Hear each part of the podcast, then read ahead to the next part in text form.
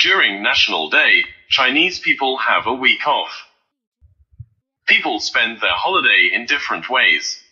Many of them like to go to some places of interest with friends or family members. The price of food and drinks at many Chinese tourist spots is often higher than their market price. But in 2018, people who visited Henan had a good time eating the cheapest lunch. It was the famous one buck lunch meal. The workers in parks made special food for visitors.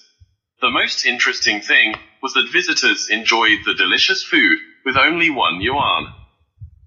The cooks made 1,200 bowls of lunch for visitors.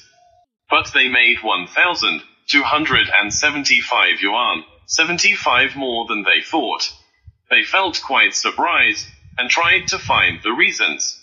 Finally, they knew that was because some visitors wanted to thank these staff for their help and kindness.